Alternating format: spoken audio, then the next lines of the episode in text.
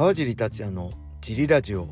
はい皆さんどうもです、えー、このラジオは茨城県つくば市並木ショッピングセンターにある初めての人のための格闘技フィットネスジムファイトボックスフィットネス代表の川尻がお送りします。はいというわけで今日もよろしくお願いします。一人で収録してます。えー、昨日土曜日はねちょっとジムを小林さんと小野さんにお任せして、えー、UNEXT の格闘技チャンネルの収録に行ってきました。ライジン今週末に迫ったライジン44と、えー、その翌週に迫ったライジンランドマーク6名古屋大会の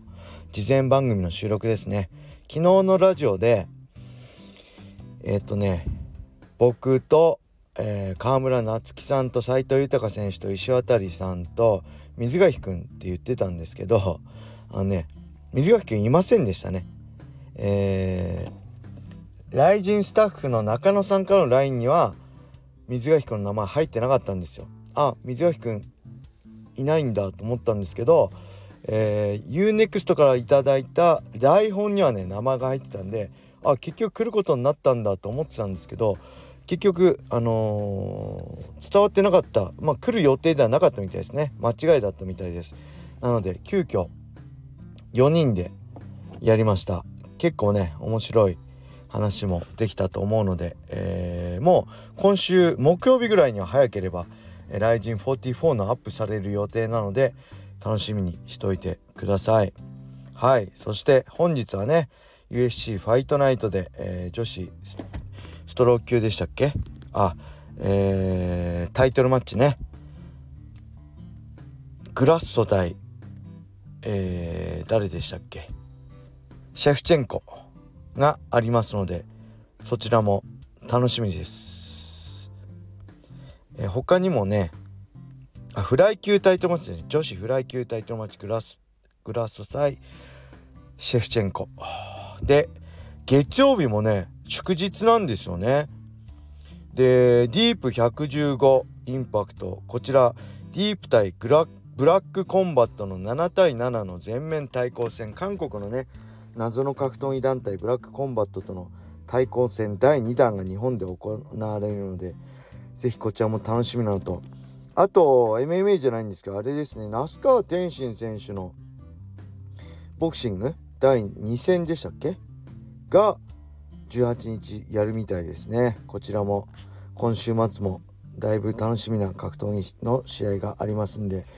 注目してください。はい。そしてレター行きましょう。レターありがとうございます。川尻さんこんにちは。シュートプライド武士道時代からのファンのよっちと申します。早速ですが質問です。今ワンを見ながらレターを書いているのですが、えー、TIVS アルバドルでアルバドル選手はじっと TI 選手の目を見ているように感じました。これはムエタイの試合でしたが MMA の場合に試合中は相手のどこを見るのが定番ですか？お答えいただければ幸いです。はいありがとうございます。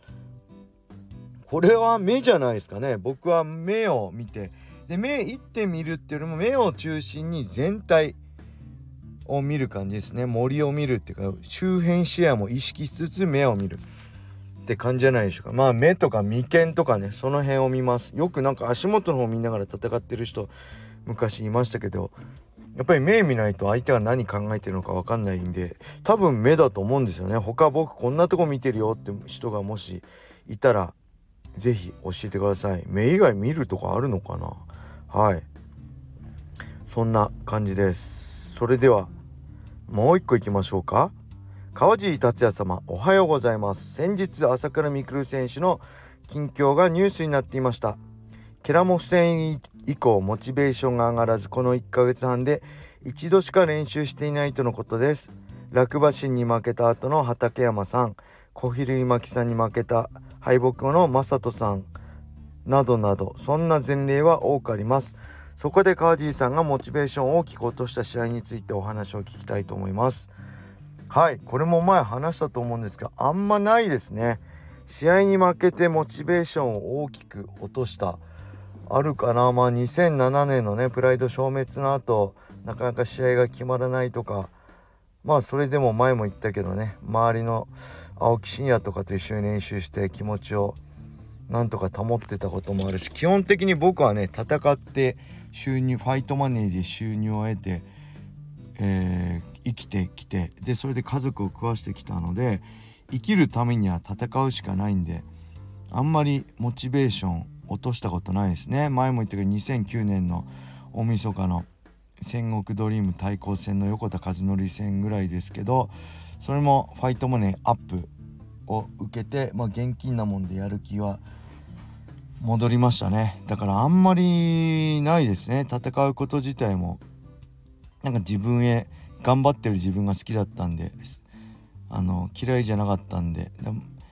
えー、ね朝倉未来選手の場合は、まあ、他にもやることが多いじゃないですか。僕は戦いし戦うことしかなかったんでまあ練習ぐらいしかやることなかったんでね茨城の田舎で。ただ朝倉未来選手の場合はまあいろんな事業もやりつつ YouTube やりつつえー、手がけてることが多いのでなかなかそのオンオフがすごい大事なんじゃないでしょうかね。オンの時集中して、えー、やってオフの時は違うことに集中すると。そういう風なスタイルがあるんじゃないのかなと思いつつもねやっぱりまあ1ヶ月半で一度しかっていうのはあまりにも少なすぎますね。うーんなんだろう。ずっと日本がねコロナ禍で日本人中心のマッチメイクで戦ってきた中でまあ海外の選手がねこのコロナ明けて入ってまたケラモフとかねそういう強豪選手があの参戦するようになってある程度まあ自分の中のその自分で思ってた自分の世界的立ち位置と実際そういう選手と戦って自分の中で感じたリアルな立ち位置あまりにもこう差があったのかもしれませんね。あ俺って要はこのぐらいのレベルなんだなって思っちゃったっていうのはもしかしたらあるかもしれません。あのー、ねあの専業でやるかどうかっていろいろねその問題になってましたけどケラモフに負けた後ねもちろん専業でやる必要はないしその YouTube があったからこそ格闘技他の仕事せずにねあのー、格闘技に専念できたっていうのはあると思うんですけどやっぱ朝倉選手ぐらいの規模になっちゃうと決してそうではないですよね。手がけてるもの背負ってるもの格闘技以外で大きすぎてたくさんのねスタッフとか、まあ、周りにいる人たち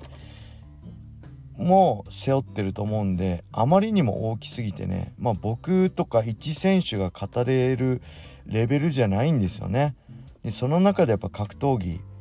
だけに集中するっていうのは無理だしだからといってそういうことやりつつまあ本当に専業で格闘技だけでやってる人に比べたら練習量だったり格闘技と向き合う時間が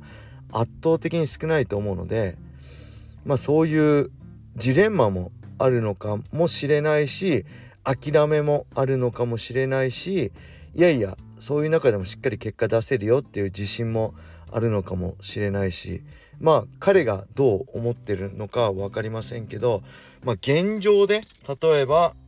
えー、まあ、世界のトップと戦う現状の環境で世界のトップと戦うっていうのは、まあ、かなり厳しいんじゃないかなと思いますね。みんなそれに全てをかけて、えー、しのぎを削ってる中で生き残ってきたファイターたちなんで、まあ、そういう中と渡り合うにはかなり厳しいんじゃないかなと思いますね。ケラモフ自身も、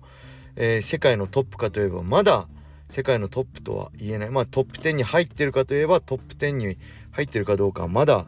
懐疑的なところがあると思うのでうんその辺はなかなか厳しいんじゃないかなと思いますね。クレベルはあのやっぱり世界のトップとトップ10といかなくても世界のトップとしのぎを